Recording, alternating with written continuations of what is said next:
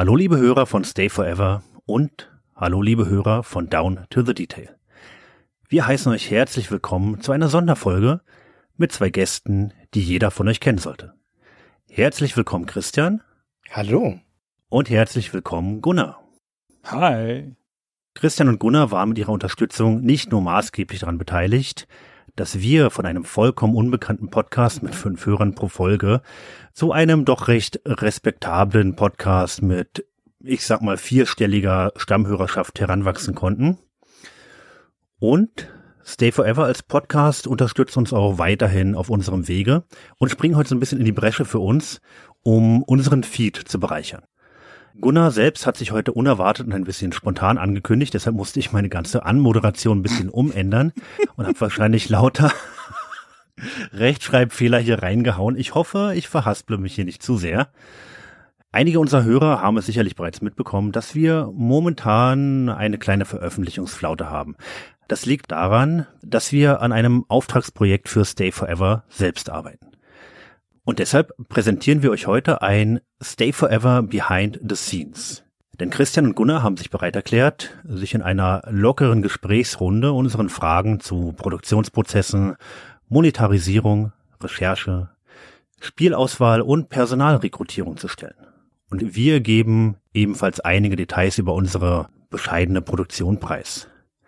Also freut euch über eine fröhliche Runde aus Insider-Informationen und Anekdoten mit Christian und Gunnar von Stay Forever und Fabian und Ringo von Down to the Detail. Und damit gebe ich direkt ab an unseren großen Stay Forever Fanboy, Fabian, der fast den kompletten Fragenkatalog alleine ausgearbeitet hat. Ach, dafür bin ich ihm sehr dankbar. Ja, und Fabian, du hast die Ehre, die erste Frage an unsere beiden Gäste zu stellen. Ja, danke. Also erst einmal vielen Dank, dass ihr euch die Zeit genommen habt dafür. Und ich möchte mal so ein bisschen mit den, ja, mit der Gründung von Stay Forever anfangen. Und zwar habt ihr euch ja beide, ich glaube, es war 2011 dazu entschieden, die GameStar zu verlassen und damit habt ihr mehr oder weniger die Seiten gewechselt. War dieser Schritt in die Spielindustrie Zufall oder war das so der nächstlogische Schritt in eurer Karriereplanung oder war das so ein lang ersehnter Wunsch, den ihr euch erfüllt habt damit? Ich fange mal an und erstmal fange ich damit an, mich zu bedanken für die Einladung. Ich freue mich sehr, dass wir beide mit euch beiden sprechen können, weil es ja auch kein Geheimnis, ich bin ein riesiger Fan von eurem Podcast und ich bin auch sehr gespannt zu hören, wie ihr das so macht mit eurer Produktion, weil ihr seid uns ja da in mancher Hinsicht sogar einen Schritt voraus. Aber zu deiner Frage, Fabian, 2011 war es bei mir tatsächlich, dass ich die GameStar verlassen habe. Das war nach zwölf Jahren bei der GameStar. Und das war zu einem Zeitpunkt, wo zum einen dieser Medienwandel stattgefunden hat, dass die Printprodukte immer weniger wichtig geworden sind, online immer wichtiger und damals 2011 hatte man noch nicht so richtig eine Vorstellung davon, wie der Spielejournalismus im Internet aussehen könnte. Man wusste nur, das wird eine ganze Weile noch dauern, bis der wirklich tragfähig sein wird. Ja, und ich hatte nach all der langen Zeit auch so ein bisschen den Drive verloren und dachte, das ist jetzt eigentlich eine ganz gute Gelegenheit, um nochmal was anderes zu machen und konnte mir auch nicht vorstellen, dass ich noch mit, keine Ahnung, 40, 50 Spiele testen werde und bin dann in die Branche gewechselt. Aber na, was ist los? Jetzt sitze ich hier mit Mitte 40 und spreche über Spiele. Zwar über alte Spiele, aber trotzdem. Ganz genau. Ja, also ja. so viel zu dem Plan. Was war denn deine Ambition, Gunnar? Ich möchte mal Christian widersprechen in guter Tradition. Super. Ich Geht ja gut los. finde überhaupt nicht, dass da nicht klar gewesen wäre, wie der Spielejournalismus in Zukunft aussah. Ich habe zu der Zeit GameStar Online gemacht und hatte den Eindruck, das, was wir da bauen, ist ein grundlegend tragfähiges Modell. GameStar hat da, keine Ahnung, online zwei Millionen Umsatz gemacht und so. Also war subventioniert von der Printredaktion durchaus, also zumindest mit, mit Inhalten so, aber fand, wir waren da auf dem richtigen Weg ich habe meine Geschichte schon oft erzählt, will das auch gar nicht so lang machen, aber ich war einfach mit dem Verlag durch und der Verlag mit mir. Es war halt einfach irgendwann, irgendwann mal gut, 13 Jahre und so. Und ich wollte was anderes machen und habe überlegt, ob ich in der Verlagsbranche bleibe. Das war aber, also die Angebote da waren doof und dann kam ein sehr freundliches Angebot aus der Spieleindustrie. Und dann habe ich gedacht, mache ich mal das. Es passt ja auch irgendwie. Und ich wollte gern in die Public Relations, also in die PR und diesen Bereich lernen, weil das ist ja mit Journalismus ein bisschen ein verwandter Bereich und es gibt viel Wechsel zwischen den Bereichen. Und dann dachte ich, jetzt mache ich das mal. Ganz easy. Gar keine große Karriereplanung dabei. Also ich muss sagen, ich habe 2012 aufgehört, meine Stammzeitschrift zu lesen, die PC Action. Und Fabian lacht mich immer aus, weil ich die große goldene Zeit der der GameStar verpasst habe. Eben die Zeit, wo ihr beide aktiv wart. Um nochmal darauf einzugehen, auf die, ja, ich sag mal, Internetzukunft von Printmedien. Ich habe das damals eine ganze Weile verfolgt und habe nach der PC Action auch zu GameStar gewechselt. Gut, da wart ihr schon weg. Es gab dann irgendwann eine Internetpräsenz der GameStar und die hat überraschend viele Dinge zur freien Verfügung gestellt. Ganze Tests und so weiter. Und es hat mich damals dazu gebracht, mein Printmedium-Abo abzubestellen. Mhm. Das hat mich damals gewundert. Es wurde irgendwann geändert, dann gab es irgendwann eine Bezahlschranke, aber ich bin fast der Meinung, dass das zu spät war. Den Bezahlbereich gibt es schon seit 2002 mhm. oder 2003 und die GameStar Online gibt es ja schon seit 1998. Nicht immer in der Form, aber so ab 2005, 2006, 2007, da wurde die massiv ausgebaut. Gut, dann ist sie mir da erst aufgefallen. Die Strategie für das Internet damals war eine Reichweitenstrategie. Also das war auch einer der Gründe, warum das alles kostenlos dort zur Verfügung gestellt wurde, weil der Maßstab war, möglichst viele Page Impressions und Klicks zu generieren das war auch einer der Gründe, warum ich vorhin sagte, es gab noch keine so richtige Vorstellung davon, oder zumindest ich hatte noch keine richtige Vorstellung davon, in welche Richtung das gehen sollte, weil wenn ich mir angucke, wie die Webseiten heute funktionieren, dann sind sie davon ja wieder weg. Also zumindest zu einem gewissen Grad. Und die bezahlten Inhalte sind viel wichtiger, gerade weil die GameStar aber damals ja schon die Bezahlschranke hatte und das GameStar Premium hieß es damals noch. Das hätte man ja eigentlich schon forcieren können, aber das hat halt damals noch nicht funktioniert. Ja, aber so richtig hat euch ja dieser ganze Spielejournalismus dann doch nicht losgelassen. Christian, wie du sagtest, jetzt sprichst du natürlich wieder über alte Spiele. Ihr habt ja quasi im selben Jahr, ich glaube, die Initialzündung gab Gunnar, wenn ich das richtig erinnere, ja. Stay Forever aus der Taufe gehoben. Erzählt doch mal, wie das genau dazu gekommen ist. War das so eine bierselige Idee oder war das so etwas, worüber ihr schon mal länger nachgedacht habt? Wie kam es dazu? Hm, ja, bin gar nicht mehr so ganz sicher, aber ich habe das natürlich schon oft erzählt, also erzähle ich es am besten nochmal in der Form. Wir gleichen das dann ab. Ob Die das schönste Geschichte. Also ich wollte gerne einen Podcast machen und ich wollte gerne was mit Christian machen. Wir waren ja damals auseinandergestrebt. Ich bin wieder nach Karlsruhe gezogen und Christian war ja entweder kurz davor oder war schon nach. Ich war noch in München. Nee, du warst noch in München, genau. Ja. Genau. Also auf jeden Fall waren wir aber räumlich getrennt und ich wollte gerne ein gemeinsames Projekt machen. Es gibt ja diesen alten Witz, dass Männerfreundschaften damit funktionieren, dass man was zusammen macht damit man nicht über sich reden muss und seine Gefühle und so, wie, wie, das so ist.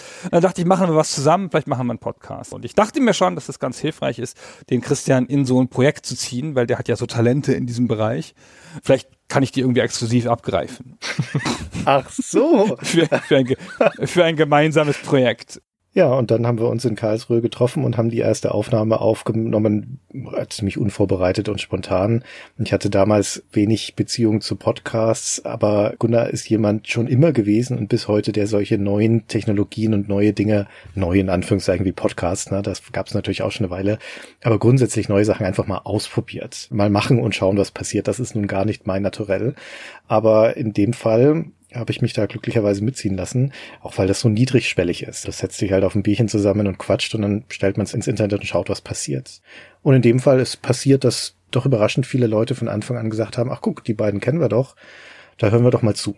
Das war in der Tat motivierend, dass wir gleich gestartet sind mit, ich glaube, in den ersten zwei, drei Tagen so drei bis 5.000 Abrufen das hat uns bei der Stange gehalten. Ich glaube, wir oder ich wäre nicht der Typ gewesen, der noch eine Folge gemacht hätte, wenn die erste fünf Hörer gefunden hätte. Christian vielleicht, ja, aber ich eher nicht. Deswegen war es ganz gut, dass es gleich am Anfang so einen Anschub gab.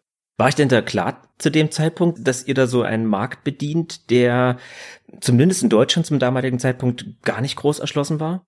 Mir nicht. Naja, also ich habe schon gedacht, dass Podcast noch viel größer wird. Also ich will jetzt nicht sagen, dass ich da jetzt von Anfang an dabei war, aber ich habe mir das schon seit 2003, 2005 so angeguckt, dass da passiert. Ich hatte auch früh einen iPod und habe das jetzt nicht intensiv genutzt und es kam ja auch erst später nach Deutschland ein bisschen stärker. Aber so 2011 gab es ja schon einiges. Wir waren ja nicht mal in dem Retro-Gaming die ersten. Die Spieleveteranen waren ja vor uns da. Genau, ja. Und ich dachte schon, da geht noch was. Das stimmt, die Spieleveteranen waren vor uns da, aber die Spieleveteranen hatten als Programm auch einen viel bunteren Strauß an Themen. Die haben ja auch über aktuelle Neuigkeiten geredet, neue Spiele und so weiter. Und ich glaube, im Retro-Bereich waren wir schon relativ früh dran. Der Spielejournalismus, auch bei der Gamestar zum Beispiel, da ging es so langsam los, dass man auch in Richtung von Making-ofs und der Hall of Fame, die wir schon eine ganze Weile bei der Gamestar hatten, dass das Interesse da größer wurde. Aber so richtig stark hat er sich damit noch nicht beschäftigt. Also zumindest in Deutschland.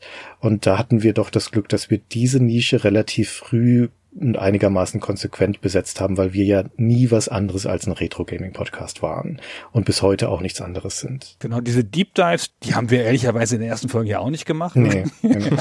Also das, wozu das geworden ist, das gab es halt am Anfang nicht so sehr in Deutschland. Das stimmt schon. Es gab doch noch nicht mal die deutsche Retro-Gamer damals, 2011, oder? Oder täusche ich mich, ist die schon so alt? Nee, ich glaube nicht. Nee, nee, nee, Nee. das gab's nicht. Was mich interessieren würde in eure Richtung, Fabian Ringo, ist, ihr seid ja mit eurem Down to the Detail Podcast dann deutlich später gestartet, als der Podcast-Markt und auch der Games-Podcast-Markt schon ganz anders aussah. Also es schon wesentlich mehr und etabliertere Podcasts gab, also The Pod zum Beispiel, die ja dann auch so Stand zu einem großen Podcast geworden sind. Wie ging denn das bei euch los und wie war eure Perspektive auf den Markt? Oh. Soll ich anfangen oder? Ja, fang du ruhig mal. an. Ja, also dass wir erst deutlich später eingestiegen sind, stimmt zum Teil, aber zum Teil auch nicht, denn wir waren ja ursprünglich vier Gründungsmitglieder. Stefan und Marius haben aber Down to the Detail eigentlich schon vor über zehn Jahren gegründet. Okay. Also deutlich früher. Die haben sich über ein Forum kennengelernt und angefreundet und dann hatte Stefan schon relativ früh diese ganz grundlegende Idee, über alte Computerspiele zu sprechen, aber dabei eben auch sie quasi nachzuerzählen beziehungsweise nachzuspielen im Podcast. Also diese Grundidee, das war alles irgendwann mal eine Idee, die Stefan hatte und er hat dann Marius damals überzeugen können, mit ihm einfach mal was aufzunehmen. Und die haben tatsächlich auch fast eine komplette Staffel zu Sanitarium aufgenommen. Allerdings hat es diese Staffel nie in den Äther geschafft. Die liegt immer noch auf irgendeiner Festplatte, ist unveröffentlicht und ist natürlich auch qualitativ weit hinter dem, was wir jetzt machen. Und dann ging ganz viel Zeit ins Land. Und 2018 habe ich Stefan über diese Facebook Bigbox Gruppe kennengelernt und dann haben wir uns verstanden und haben miteinander Sprachnachrichten ausgetauscht und irgendwie sind wir auch auf Podcasts zu sprechen gekommen und dann habe ich eigentlich so beiläufig erwähnt, dass ich das ganz toll finde und dass ich da auch leidenschaftlicher Hörer bin und mich da gerne mal selbst dran versuchen würde und dann meinte Stefan, ja, lass uns das einfach machen. Ich habe das schon mal gemacht. Das ging nie online, aber ich habe eine Idee, willst du mal hören und dann ging das ganz schnell. Er hat Marius wieder dazugeholt. Ich hatte noch die Idee, den Ringo noch mit reinzuholen und ja, und dann ging's los. Also das war Zufälle und Spontanität. Wie ihr auf mich gekommen seid, ist mir bis heute ein Rätsel. Ich, ich muss aber auch nochmal ganz klar sagen, die Grundmotivation von Stefan und Marius war ja das Wiederaufleben lassen des sogenannten Schulhofgespräches, das wir damals wahrscheinlich alle auf dem Schulhof hatten mit unseren Kumpels. Ein neues Spiel kam raus, wir haben es alle gespielt und dann hat man sich eben im Detail über alles unterhalten, über jeden Aspekt, eben über alles. Und das war so dieser Grundgedanke von Stefan und Marius damals. Ja. An sich kann ich aber zum Podcast-Markt ganz, ganz wenig sagen. Bevor wir mit Down to the Detail angefangen haben, habe ich keinen einzigen Podcast gehört. Ich bin überhaupt kein Podcast-Hörer. Ich höre mir an sich nur eure Podcasts an von Stay Forever. Sehr gut. Ja. und bin zu unserem Projekt eher gekommen wie die Jungfrau zum Kinde. Ich habe mich da mit meiner Ahnungslosigkeit, Unkenntnis und Blauäugigkeit so ein bisschen reingestürzt, habe mich mitreißen lassen für das Medium Podcast. Wir haben dann eben was aufgenommen. Wie gut oder schlecht das war, naja. Aber ich habe lange gebraucht, um zu verstehen, Fabian, was ihr da eigentlich von mir wollt und erwartet. Wir sollten vielleicht kurz mit dazu sagen, dass zum ursprünglichen Down to the Detail Team, wie ihr schon sagtet, noch Stefan und Marius gehören. Marius hat sich entschuldigt für diese Aufnahme. Genau. Liebe Grüße an der Stelle. Und Stefan ist leider letztes Jahr 2021 verstorben Ja. und kann deswegen nicht mehr bei uns sein. Ja, herber Verlust, muss ich wirklich sagen.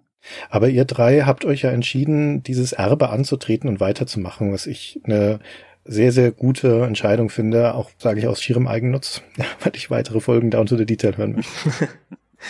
Ja, wir haben uns einfach gedacht, ist es jetzt richtig weiterzumachen oder nicht? Ist ja auch irgendwie sein Baby gewesen, aber dann dachten wir uns, nee, wenn man ihm irgendwie einen Nachruf verschaffen möchte, dann doch am besten damit, was ihm am meisten Spaß gemacht hat. Und dann war uns relativ schnell klar, wir machen das weiter. Das, das Ding reiten wir weiter.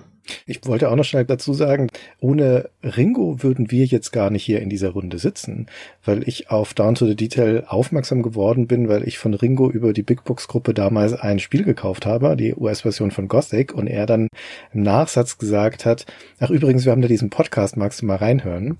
Und so bin ich dann auf euch aufmerksam geworden. Ja, ganz billige Anmache meinerseits, das da reinzuschieben. Ich habe mir davon auch überhaupt nichts erwartet. Und wie gesagt, Fabian hatte immer von Stay Forever und Gunnar und Christian geschwärmt. Ich habe immer bloß mit der Augen gerollt, dachte mir, ja, okay, du hörst einen Podcast, wer sind denn Gunnar und Christian? Aber frag den mal, du hast ihn jetzt gerade an der Angel, schieb ihm doch mal unseren Podcast unter.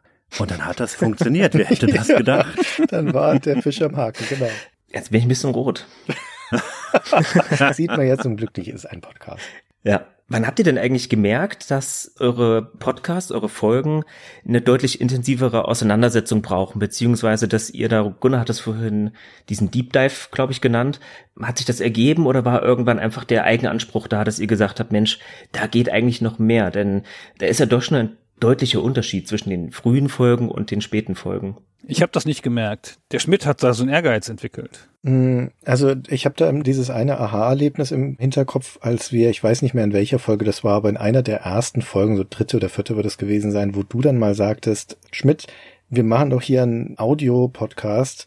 Warum sollen nur unsere beiden Stimmen da zu hören sein? Wir könnten doch da auch was aus den Spielen reinnehmen. Wir brauchen Einspieler, wir brauchen Geräusche. Das war meine Idee. Ach, ich bin so brillant. Das war deine Idee. Ja, ja, das war deine Idee. Und ah. das war auch der Moment, wo das bei mir Klick gemacht hat. Ich war nämlich am Anfang nicht begeistert davon, weil ich den Schnitt ja von Anfang an gemacht habe von den Folgen und das war einfach nur mehr Arbeit.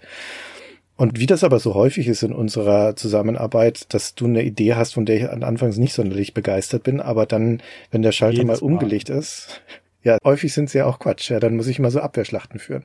Aber manchmal ist halt doch ein Korn dabei. Und ja, wie gesagt, das hat dann so ein bisschen eine Tür aufgemacht, weil ich dachte, ach ja, stimmt. Ja, man kann ja mehr machen mit diesem Medium. Und wenn wir das schon tatsächlich anreichern mit Sounds aus den Spielen, was können wir da noch alles machen? Und dann sind wir halt peu à peu tiefer immer in die Recherche eingestiegen. Und dann ist zumindest bei uns beiden so, da geht's dann halt auch nicht mehr dahinter zurück. Wenn wir das als Standards etabliert haben für uns, dann kann es immer nur weitergehen, aber nicht mehr dahinter zurück. Wahrscheinlich war auch von Vorteil, dass ihr sowieso Leute aus der Branche kanntet und da auch einen viel direkteren Brat dazu hattet, oder? Hat uns das viel geholfen, genau? Nicht so sehr, wie man denken möchte. Ich habe am Anfang gedacht, das ist unser Pfund. Also ich glaube, unser Pfund war eher, dass wir ein gutes Verständnis hatten von Spielen und von ein bisschen so dieser zeitlichen Einordnung drumherum weil wir halt da einiges schon gekannt haben und wir haben ja auch am Anfang sehr viele Folgen gemacht zu Spielen, die wir intensiv selber gespielt hatten und so. Später haben wir auch mal Spiele gemacht, die wir beide nicht gespielt hatten.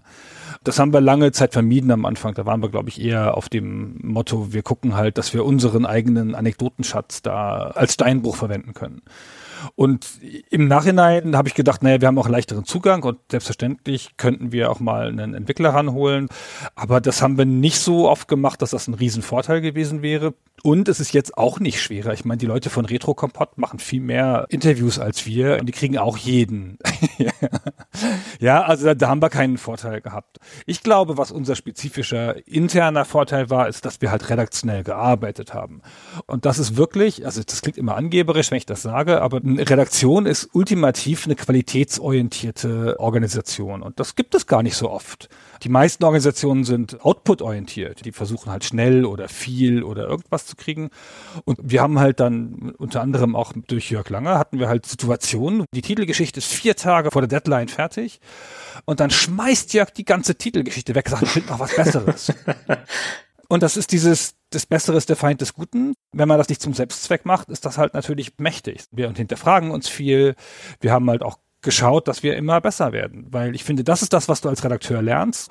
Das Material, also der Artikel oder so, das gehört nicht dir. Das kann immer noch besser werden. Das gibst du rein und dann gehört es der Marke. Und dann ist man so ein bisschen auch den Eitelkeiten enthoben, wenn man mal Printjournalismus gemacht hat. Das ist so ein iterativer Prozess. Das ist das Schöne auch am Printjournalismus gewesen, dass du halt eine regelmäßige Taktung hast, wo du immer etwas rausgestellt hast. Dann hast du die Reaktion darauf gesehen, hast du so eine Feedbackschleife, kannst das wieder aufnehmen. Und so ähnlich ist es bei den Podcasts ja auch. Und das ist dann halt ein Lernprozess, der über eine lange Zeit gehen kann. Auch ein Formungsprozess, weil, wie ihr schon sagtet, das Day Forever vom Anfang ist ja völlig anders gewesen. Qualitativ auch anders als Day Forever heute. Aber es war bei euch ja auch nicht anders. Oh, ne? ja. Am Anfang war Down to the Detail ja auch noch breit breiter aufgestellt, als es das heute ist, was die Formate angeht. Ja, ich glaube, wir haben uns da auch am Anfang ein klein wenig überschätzt. Hm. Vor allem, was diese ganze Schnittarbeit angeht und dieser ganze Haufen an Arbeit, den man eigentlich gar nicht sieht, auch als Hörer nicht sieht, nämlich alles, was dann im Nachhinein passiert. Da meine ich gar nicht so sehr die Vorbereitung, sondern vor allem die Nachbereitung, die hat uns am Anfang sehr große Probleme bereitet. Ja, und dann war es natürlich auch die Technik, die uns auch einfach gefehlt hat und zum Teil auch das technische Verständnis, wie was funktioniert, worauf muss man achten. Hm. Da, da haben wir ein bisschen zu tun gehabt, ja. Ja, also dieser Schnittaufwand, den Stefan gerade zu Beginn hatte, als wir diesen Podcast, naja, ich sag mal zum zweiten Mal aus der Taufe gehoben haben, dafür habe ich so ein bisschen die Augen verschlossen, beziehungsweise hatte dafür gar kein Verständnis. Also mir hat vollkommen das technische Verständnis dafür gefehlt, wie aufwendig es ist, diese Tonspuren übereinander zu legen und zu einem ordentlichen Gespräch zusammenzuschneiden. Und wir haben uns dann immer gefragt, oh Stefan, was brauchst du denn so lange? Wir wollen mal langsam eine Folge veröffentlichen, mach doch mal hinne. Und er hat dann immer rumgetottert, ihr Vollidioten habt da keine Ahnung. Ja, aber Marius war auch immer sehr am Schnittprozess beteiligt, gerade am Anfang, wo wir uns eben, Fabian, du und ich, beide rausgenommen haben. Und es hat einfach das Know-how gefehlt. Mhm. Und dann war es auch so, dass wir am Anfang auch noch die, na, ein bisschen naive Idee hatten, dass wir auch immer im Wechsel, wir haben das am Anfang Meta-Folgen genannt, also Folgen, die irgendwie was mit Spielen zu tun haben, aber gar nicht so sehr mit Retro-Spielen oder mit Klassikern. Und das haben wir tatsächlich so ein bisschen einschlafen lassen. Vielleicht ist das jetzt hier diese Folge wieder so ein Revival davon. Mal gucken. Aber wir haben einfach gemerkt, dass das vielleicht gar nicht so unsere Stärke ist und wir haben das so ein bisschen wieder zurück in den Aktenkoffer gelegt. Ich muss sagen, unsere Wiedergabezahlen sprechen da auch nicht für uns. Ich denke, unsere Stammhörerschaft interessiert sich herzlich wenig für unsere Metafolgen. Ich denke, wir werden da auch keine mehr machen. Fabian, ich hoffe, ich habe jetzt nicht zu viel vorausgegriffen. Ich wollte jetzt nichts entscheiden, aber Ich weiß nicht. hm, ich denke nicht, dass da wirklich das Interesse besteht. es ist zumindest nicht viel geplant. Also ja, ja. das ist richtig. Ich erinnere mich zum Beispiel an die Folge Spielen mit Kindern. Hieß sie so? Nee, Spielen mit Kindern hört sich irgendwie seltsam an. Genau, deswegen haben wir sie so nicht Wie genannt. habt ihr sie genannt? Gaming, wenn man Kinder hat. Gaming, wenn man Kinder hat, genau. Ja. Es ist zwar ein bisschen ungelenk, aber wir haben auch, können wir das spielen mit Kindern? Nee, das klingt, das klingt gefährlich. Das können wir so nicht machen. Ja. Ja, aber ich fand die Folge als äh, vor allem damals ja auch noch junger Vater bereichernd und ihr habt ja aus der Erfahrung gesprochen. Da fand ich mich gut abgeholt, aber ich stimme euch trotzdem zu. Das war nicht das, was ich von Dawn to the Detail haben wollte. Schon damals nicht. so leid es mir tut, das zu sagen. Aber das sind ja auch Erfahrungen, die man macht. Das haben auch andere Hörer gesagt. Das ist eben nicht unsere Stärke. Jetzt wollte ich eigentlich nochmal in eure Anfänge reingrätschen, denn mich interessieren sehr die technischen Aspekte. Gerade mit welchem Mikrofon ihr angefangen habt. Wer hat am Anfang den Schnitt gemacht, als ihr größer wurdet? Wie, wie hat sich die technische Seite des Podcasts entwickelt? Wusstet ihr von Anfang an, was ein RSS-Feed ist? Ich wusste das nicht. Ich wusste es auch nicht. Und zum Glück kümmert sich Gunnar um diese Dinge. Wir haben relativ früh eine Aufteilung gefunden, die bis heute fortbesteht mit Sachen, die auf beiden Seiten dazugekommen sind, logischerweise. Aber Christian hat halt geschnitten von Anfang an. Also wir haben die Folgen gemeinsam gemacht. Wir recherchieren ja immer separat, aber teilweise hat Christian den größten Teil gemacht und auch mir zur Verfügung gestellt, wenn es so aussah, als würde ich mich blamieren, meine eigenen Recherche. Und ich habe immer das drumherum gemacht. Also den Community-Kontakt, die Webseite gebaut, den Podcast-Feed aufgesetzt und sowas. Also ich habe eine Vergangenheit im Web. Ich hatte ja auch, ähm, ich muss es doch mal sagen, weil es heute nicht mehr so da ist, aber ich hatte eins der ersten 50 deutschsprachigen Blogs. Und zu dem Zeitpunkt, als wir das gestartet haben, war ich schon zehn Jahre im Internet sehr intensiv unterwegs. Also auch immer mit eigenen Webseiten und so. Das war einfach abgeräumt, das Thema, das lag bei mir. Und Gott sei Dank musste ich nicht schneiden, ey. Also da haben sich zwei Menschen gefunden in Gunnar und mir, die sehr komplementär sind in ihren Stärken und in ihren Vorlieben, weil ich bin froh, dass ich mich nicht mit den ganzen technischen Aspekten von Veröffentlichung im Internet beschäftigen muss und Mhm. Gunnar hält ja die ganzen Kontakte zu den Plattformen, das ganze Networking und sowas, also ein riesiger Wust von Arbeit, die dahinter steckt, die ganze Entwicklung von der Webseite etc. etc. Und unser Shop, das nicht zu vergessen, Retro Shirty, bin ich froh, dass ich damit wenig bis gar nichts zu tun habe. Auf der anderen Seite war mir von Anfang an klar von der ersten Folge, wir stellen das nur dann raus, wenn es geschnitten ist, wenn es redaktionell bearbeitet ist. Was ein normaler redaktioneller Prozess war, wir wären nie auf die Idee gekommen, bei der GameStar einen Artikel so rauszustellen, wie er geschrieben wurde. Nie. Da wird selbstverständlich gegengelesen. Da geht mindestens mal ein Gegenlesschritt drüber, wenn nicht sogar mehrere mit Lektor, Chefredakteur und so weiter. Und bei Podcasts halten wir das seit jeher genauso. Auch da wird selbstverständlich redaktionell bearbeitet, bevor das rausgeht. Und das hat nur im Laufe der Zeit dann halt immer größere Ausmaße angenommen. Aber jetzt sprichst du was an. Zwischen eurem Ausscheiden bei der GameStar und der Geburt von Stay Forever lagen ja nur ein paar Monate. Und Christian, du warst zumindest damals stellvertretender Chefredakteur zum Zeitpunkt deines Ausscheidens. Wäre da nicht die Idee zum GameStar Podcast viel naheliegender gewesen? Hm, nein, aus zwei Gründen. Der eine ist, es gab damals den GameStar Podcast ja schon. Ich bin mir gar nicht sicher, ob er 2011 bereits in die Pause geschickt wurde, aber der GameStar Podcast existierte ein paar Jahre unter deiner Ägide war das, Gunnar, ne? als Michael Obermeier den gemacht hat. Ja, ja, ich habe den gegründet, genau. Wir hatten das Glück, dass wir einen Praktikanten gefunden hatten, den Michael Obermeier, der die Lust darauf mitbrachte. Und dann habe ich natürlich gesagt, jetzt mach das mal. Und dann hatten wir eine sensationell gute Phase, wo einer der allerersten deutschen Podcast-Vermarkter uns äh, unter die Fittiche genommen hat. Und dann haben wir mit dem Podcast mehr Geld verdient, als der Obermeier im ganzen Monat gekostet hat. und das hat mich sehr glücklich gemacht. Und dann dachte ich, ja, ja, so kann es weitergehen.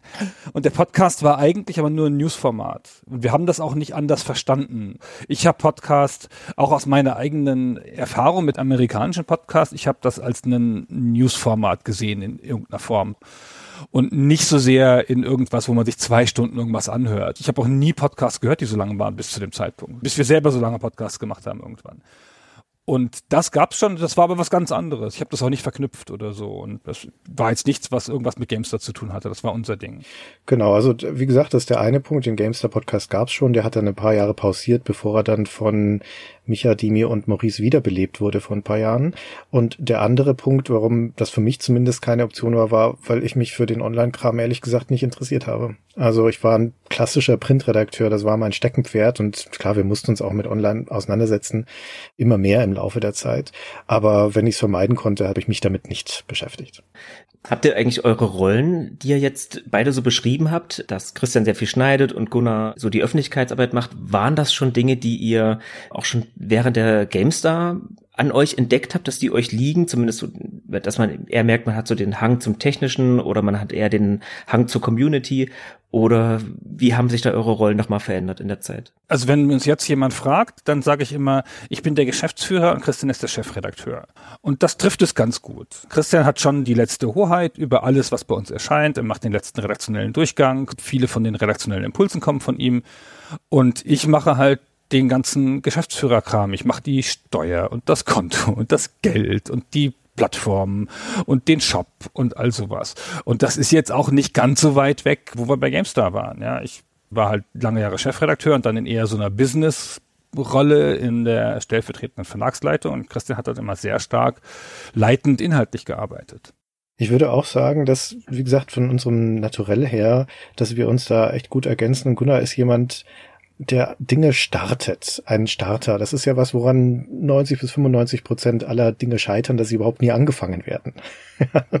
und das passiert Gunnar eher nicht. Der probiert Sachen aus und ich bin nicht gut im Sachen machen, im Sachen starten, sondern ich bin dann gut im Dinge aufnehmen, also den Ball aufnehmen und dann weiterführen. Und in der Form ergänzen wir uns echt gut und dass Stay Forever heutzutage auch immer sukzessive immer Dinge hinzugefügt hat, gewachsen ist, in neue Bereiche gegangen ist, das liegt an dieser Konstellation, dass wir Sachen ausprobieren, die meistens Dinge, die Gunnar entdeckt oder Gedanken, die Gunnar hat und dass wir dann aber halt auch diese Organisationskompetenz und diese inhaltliche Kompetenz haben, um zu sagen, so wie muss denn das aber dann auch ordentlich dann werden, dass das auch tragfähig sein kann. Also ich habe ja noch ein Unternehmen, wo ich auch mit einer Partnerin arbeite, also jeweils 50-50 Situationen und die haben spezifische Stärken und Schwächen. Es wird halt nie jemand überstimmt. Ja, es gibt halt immer ein Veto logischerweise, weil wenn man sich nicht einig ist, macht man es nicht. Und das führt dazu, dass relativ viele locker geäußerte Ideen keine Mehrheit finden und die dann halt nicht gemacht werden. Das ist aber auch ein ganz wertvolles Korrektiv. Ja, ich bin dann jemand, der so Sachen überdeveloped aber wir könnten das noch machen und das noch und das noch. Und da ist es ganz gut, wenn dann jemand mal, keine Ahnung, zwei Drittel der Ideen ablehnt. Wenn wir uns aber einig sind, dann kommen wir von so unterschiedlichen Seiten, dass wir dann auch echt gutes Vertrauen haben, dass wir recht haben. Ja. Also wenn sogar der andere das denkt, ja, boah, ey, ja, dann muss es ja wohl so sein. Und das war jetzt so. Wir sind nicht immer die schnellsten in der Entscheidung. Wir haben ja auch zum Beispiel ewig gebraucht, um auf Patreon zu gehen. Lange nach anderen. Da gab es uns ja schon über fünf Jahre. Aber als wir es dann gemacht haben, war es halt mit Wucht. Wo wir gerade bei den Rollen sind, das ist was, was ich mich immer frage, wenn ich euren Podcast höre, weil ihr seid ja mehr. Ihr wart ja mal vier, jetzt seid ihr immer noch drei. Wie organisiert ihr denn euch und gibt es bei euch bestimmte Rollen oder Zuständigkeiten? Und wie entscheidet ihr auch Dinge? Das ist eine gute Frage. Nach Stefans Ausscheiden war es schwierig, die Rollen neu zu verteilen. Wie gesagt, er hatte das ganze technische Know-how. Wir mussten uns vieles aneignen. Wir mussten Schnitt lernen, gerade Fabian und ich, und auch diesen ganzen Finalisierungsprozess uns erarbeiten, obwohl Stefan mich im Vorfeld schon so ein bisschen eingearbeitet hat. Ja, Marius hat eben noch eine IT-Ausbildung. Der macht im Hintergrund das ganze IT-Zeug, Website, Patreon, Steady und so wo wir auch sehr spät mit angefangen haben. Ja, und die Rollenverteilung ist momentan so, dass ich weitgehend den finalen Schnitt mache. Marius und Fabian spielen mir die Rohschnitte zu, also die legen nur unsere drei Tonspuren übereinander und machen daraus ein flüssiges Gespräch und ich schneide dann eben zur Finalisierung, naja, die ganzen Soundeffekte ein, den Soundtrack und alles.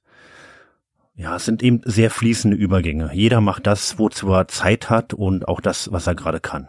Ich denke, das trifft es ganz gut. Also wir treffen unsere Entscheidung eigentlich immer relativ basisdemokratisch, möchte ich meinen. Also wir werfen was in unsere Telegram-Gruppe, die wir haben, wo wir so immer brainstormen. Und wenn dann ein Veto kommt, dann ist das auch schnell vom Tisch oder es wird nochmal nachbesprochen.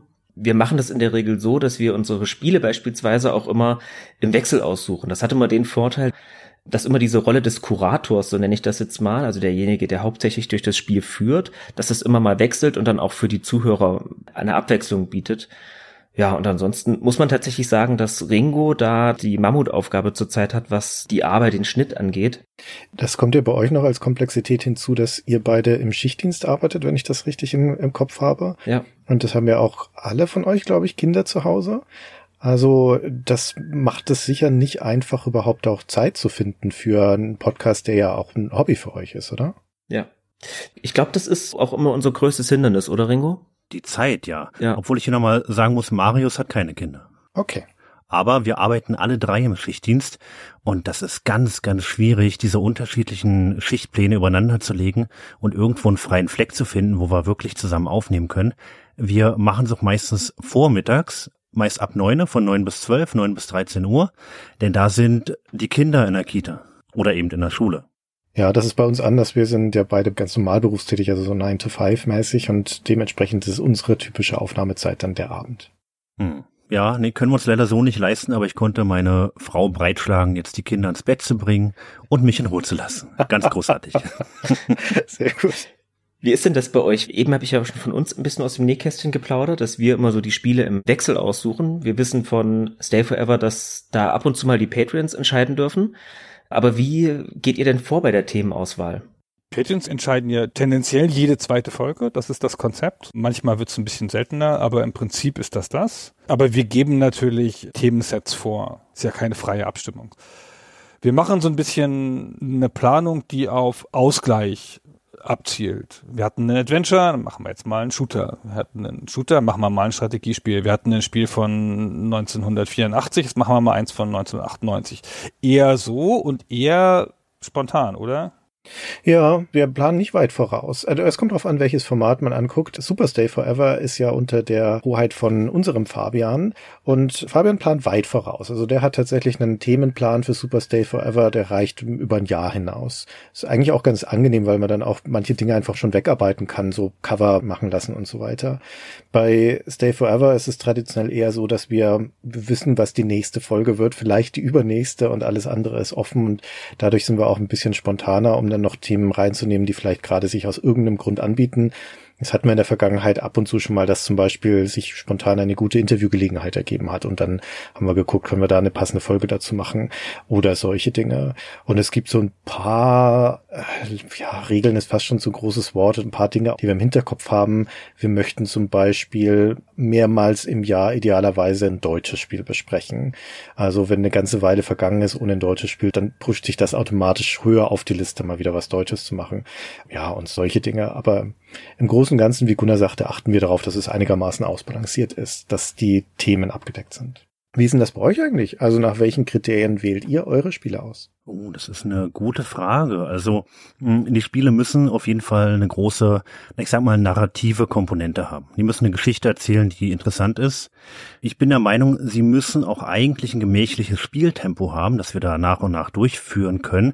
Shooter eignen sich da wahrscheinlich eher nicht. Obwohl wir mittlerweile auch sowas ins Auge fassen, wenn die Story großartig ist, wenn die Story erzählenswert ist. Und an sich müssen wir eben die Möglichkeit haben, da den Soundtrack rauszuziehen. Es muss genug Dialog haben und auch genug einzelne Sounddateien, weil sonst ist das Hörerlebnis so ein bisschen getrübt, finde ich. Ich fand gerade bei Quest for Glory 1, bei der Staffel, da war noch recht wenig Sound. Wir hatten so gut wie keine Dialoge oder an sich gar keinen gesprochenen Dialog. Ich glaube, es ist gar nicht so gut angekommen, beziehungsweise war eben nicht dasselbe wie alles, was wir davor und danach hatten. Ich fand es trotzdem eine sehr schöne Staffel, aber du hast natürlich recht, das ist ein Aspekt, der da nicht unterzubringen war. Ist das für euch wichtig, dass das deutsche Sprachausgabe hat, das Spiel, wenn es denn Sprachausgabe hat? Ich glaube nicht. Also wir versuchen sogar bei manchen Spielen das so ein bisschen aufzuteilen, dass einer von uns wenigstens die eine Lokalisation spielt und die anderen dann eine andere. Wir hatten das zum Beispiel bei Phantasmagoria. Da haben wir einfach, um das komplettere Erlebnis zu haben, in unterschiedlichen Sprachausgaben gespielt. Wir haben uns dann natürlich für den Podcast darauf geeinigt, welche wollen wir jetzt einspielen, weil das natürlich sehr unschön ist, wenn das dann im Schnitt zwischen Deutsch und Englisch springt. Aber das machen wir ziemlich häufig, dass wir dann uns darauf einigen, wer spielt die englische Vertonung, wer die deutsche, einfach auch um zu gucken, ob da irgendwo Übersetzungsfehler drin sind oder ungünstige Übersetzungen oder ob manche Gags vielleicht gar nicht wirken, weil sie im Deutschen nicht die gleiche Übersetzung haben oder so. Ja, da gab es bei Jack Orlando jetzt einige Diskrepanzen. Marius hat nämlich die englische Version gespielt wie die deutsche Version. Da gab es große Unterschiede. Zudem kann ich unser Publikum da sehr schlecht einschätzen. Haben Sie lieber die englische Version? Haben Sie lieber die deutsche Version? Klar, man könnte mal eine Umfrage machen, aber ich glaube, das haben wir bisher noch nicht geschafft. Ja. Christian, ich behaupte jetzt mal was. Und zwar bin ich der Meinung, wer dich schon ein bisschen länger verfolgt, der kann vielleicht auf die Idee kommen, dass du ein Freund von Statistiken bist. Ja, der Eindruck könnte entstehen. Plant ihr aufgrund dieser Statistiken auch euren Podcast? Weil du hast ja gesagt, ihr habt da schon so eine Art Ranking oder rutscht da mal ein Spiel hoch oder mal wieder runter oder so. Und welchen Einfluss haben denn diese statistischen Erkenntnisse auf den Entwicklungsprozess von so einer Folge? Denn ihr habt ja jetzt auch gerade letztes Jahr zum Abschluss eine ziemlich große Stay Forever Statistik veröffentlicht, die übrigens total interessant war, auch für mich als praktisch nur Zuhörer. Habt ihr das nur für der Statistik wegen oder macht ihr auch was damit?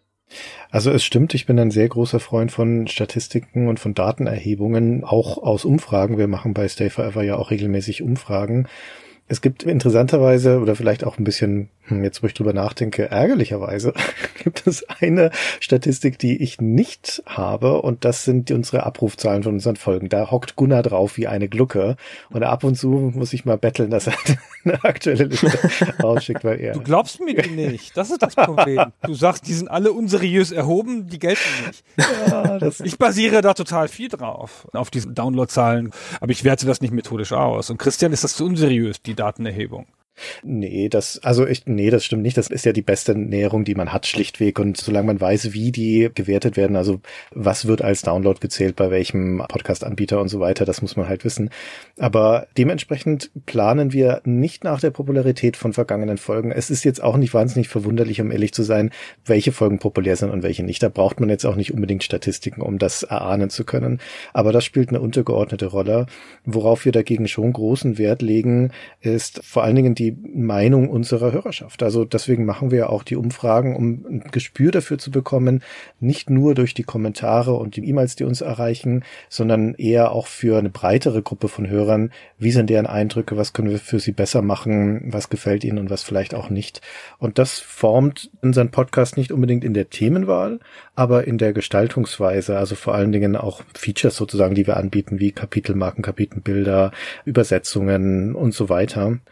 Und die Statistiken, die wir mitführen oder die ich mitführe über zum Beispiel eben die Themen, die wir schon behandelt haben, was die das Erscheinungsjahr und das Genre so angeht, das brauchen wir natürlich, um zu wissen, wie lange ist es denn her, dass wir das letzte Mal ein Rollenspiel zum Beispiel besprochen haben. Also das, was wir vorhin schon erzählt haben, diesen Ausgleich, dieses Austarieren zwischen verschiedenen Typen von Spielen und Jahrgängen zu haben, da gucken wir natürlich in unsere Statistiken, ja. Wir machen ja zuweilen neue Formate und die gucken wir schon, dass die sich halten können in den Abrufzahlen und ja. im Feedback. Also die letzten großen Formate, die Welt von und Day Forever Technik. Da haben wir schon sehr genau drauf geguckt, das kostet ja auch Geld ne, und Aufwand und so, die zu machen. Da haben wir schon sehr genau geguckt, ob die angenommen werden, wie das qualitative Feedback ist und auch wie die Downloadzahlen sind. Wir haben ja in der Vergangenheit Formate eingestellt, Gerade bei der letzten Umfrage zum Beispiel, wo rauskam, dass eines unserer Formate, die Stay Forever Challenge, von der Mehrheit der Hörer nicht für wertvoll gehalten wurde. Ja, warum sollten wir das dann weiterführen? Das frisst ja nur Zeit. Ne? Das sind die berühmten Opportunity Costs. Wir könnten in der Zeit auch etwas machen, was uns und unseren Hörern mehr Freude macht. Ich weine der Stay Forever Challenge zwar schon eine Träne nach, aber es war völlig nachvollziehbar, dieses Ergebnis. Also wir sind doch große Freunde davon, nicht nur nach Bauch zu fahren, sondern auch die uns zur Verfügung stehenden Daten zu nutzen. Es ist ja ein Privileg, dass wir eine Zielgruppe haben, die groß genug ist, dass wir uns Experimente leisten können, dass wir uns Leute leisten können, die uns unterstützen, Cutter vor allen Dingen und sowas. Und ich kann doch nicht aus meiner Eitelkeit heraus den Leuten mit dem nackten Arsch ins Gesicht springen und dann irgendwie machen, was ich gern will. Kannst du schon. Ja, ja natürlich kann ich schon. Aber ich will ja dann, dass möglichst viele Leute, die uns hören, glücklich sind. Das hat auch nichts mit Anbiederung zu tun. Das muss man einfach so machen, wenn man ein Medienprodukt betreibt. Das ist ja immer noch ein sehr persönliches Produkt durch dieses Sprechen miteinander. Wir machen ja keine geskripteten Gespräche. Das ist ja alles immer noch sehr authentisch wir. Und bei den Spielen da machen wir auch mal ein unpopuläres bei den Themen, auch wo wir schon wissen, dass das nicht so viele Leute interessiert, weil wir es aber für wichtig halten, das zu machen. Wir leisten uns auch Formate und leisten uns auch finanziell Formate, die nicht so viele Leute interessieren, wie zum Beispiel, dass wir diese Interviews nochmal aufbereiten und ins Netz stellen. Das ist kommerziell nicht so interessant. Es gibt eine viel kleinere Zielgruppe, die englischsprachige Entwicklerinterviews hören will. Aber wir finden das wichtig und wir finden das auch gut, dass das dann in der Welt ist. Ja. Ja, und so ist es halt dazwischen. Ich persönlich habe große Angst vor der Echokammer. Communities sind was ganz Tolles. Die bilden sich ja um ein Produkt oder um Leute herum und in der Regel sind die besonders eng. Die, die enge Community sind Leute, die finden das ganz toll, was man macht. Ja. Und das wird dann automatisch so eine Blase, wo egal was du da reinkippst, da musst du schon richtig große Scheiße bauen, damit da dann kritisches Feedback rauskommt. Dieser enge Kern, die sind überwiegend positiv oder die Tendenz geht ins Positive. Und da verliert man meiner Einschätzung nach sehr leicht den Blick auf die Wirklichkeit, auf die vielen, vielen Leute da draußen, die keine Hardcore-Fans sind, die aber trotzdem dein Podcast, dein Produkt mögen. Und uns ist es echt wichtig, diesen Draht nicht zu verlieren und auch zu gucken, was denkt denn die schweigende Mehrheit da draußen. Ja. Ich muss sagen, die meisten Kommentare und Interaktionen mit unserer Website haben wir, wenn es was zu kritisieren gibt. Das habe ich so für mich festgestellt. Klar, positive Kommentare sind auch hin und wieder mal dabei, wie hey, ich freue mich drauf. Aber wenn wir irgendwo einen Fehler gemacht haben, dann kommt immer ein bisschen mehr, was uns trotzdem freut. Also wir können mit Kritik durchaus umgehen. Ich verstehe, was du meinst, Ringo. Das ist auch ein Ausdruck von Phantom. Das sind Leute, die mögen, also das ist jetzt pauschalisiert, ne? Aber wir haben das bei uns ja auch, dass es Hörer gibt, die mögen uns grundsätzlich gerne und so gerne, dass sie uns auch dabei helfen wollen, besser zu werden. Und das, was wir übrigens auch sehr schätzen, natürlich, logischerweise. Und daraus entspringt dann in der Regel Detailkritik. Das ist super wertvoll, aber das ist natürlich was anderes als so diese großen Steuerungsinstrumente, wenn du irgendwie komplett in die falsche Richtung laufen solltest. Und das ist viel schwieriger, das aus der Community herauszulesen. Hm. Aber beschreib doch mal so den Entstehungsprozess einer einzelnen Folge. Das muss jetzt nicht super ausufernd sein, sondern wie muss man sich das vorstellen? Setzt ihr euch zusammen und sagt, morgen sprechen wir über King's Quest? Wow. Oder wie funktioniert das? Wie muss man sich das vorstellen, wenn man mal Mäuschen spielen dürfte? Das versuche ich seit Jahren zu Gunnar zu sagen. Morgen sprechen wir über King's Quest, aber der springt da nie drauf an. ja, ich wollte ein Wingman sein. Sehr gut also wir planen ja schon mehr voraus als bis morgen. Wir wissen schon, was wir im nächsten Monat machen und auch über den nächsten Monat hinaus, so ungefähr. Und dann wissen wir schon, wir haben die nächste Folge für Super Stay Forever zum Beispiel ist Pokémon. Rot und Blau. Und das weiß ich seit Seit wie lange? Seit drei Wochen? Die Umfrage gemacht ja, haben. Wie lange ist das her? Vier Monaten. Wochen? drei Monaten. Okay, ja, seit drei Monaten. Okay. Nee, nee, nee, das weiß ich seit drei Monaten, das stimmt. Aber dazwischen war ja noch Eternal Darkness und diese anderen Folgen so. Und seit wir Eternal Darkness aufgenommen haben, bin ich in der Recherche für Pokémon. Und das ist also auch schon wieder drei Wochen her. Und natürlich zwischendurch gibt es noch andere Sachen, die recherchiert werden wollen und noch andere Folgen und so. Aber das beschäftigt mich seit drei Wochen. Da lege ich mir ein persönliches Dokument an, schreibe da Sachen rein, spiele das Spiel, schaue Videos über einen langen Zeitraum. Und dann am Ende doch mal mit Panik, wie vor der Klassenarbeit. Dann die letzten zwei Tage dann doch mal so richtig. Also meistens sonst abends, aber auch tagsüber mal oder so, dann ganzen Sonntag durch. Früher hatten wir eine Weile lang gemeinsame Recherchedokumente, Dossiers. Das haben wir seit langem nicht mehr. Jeder von uns recherchiert parallel.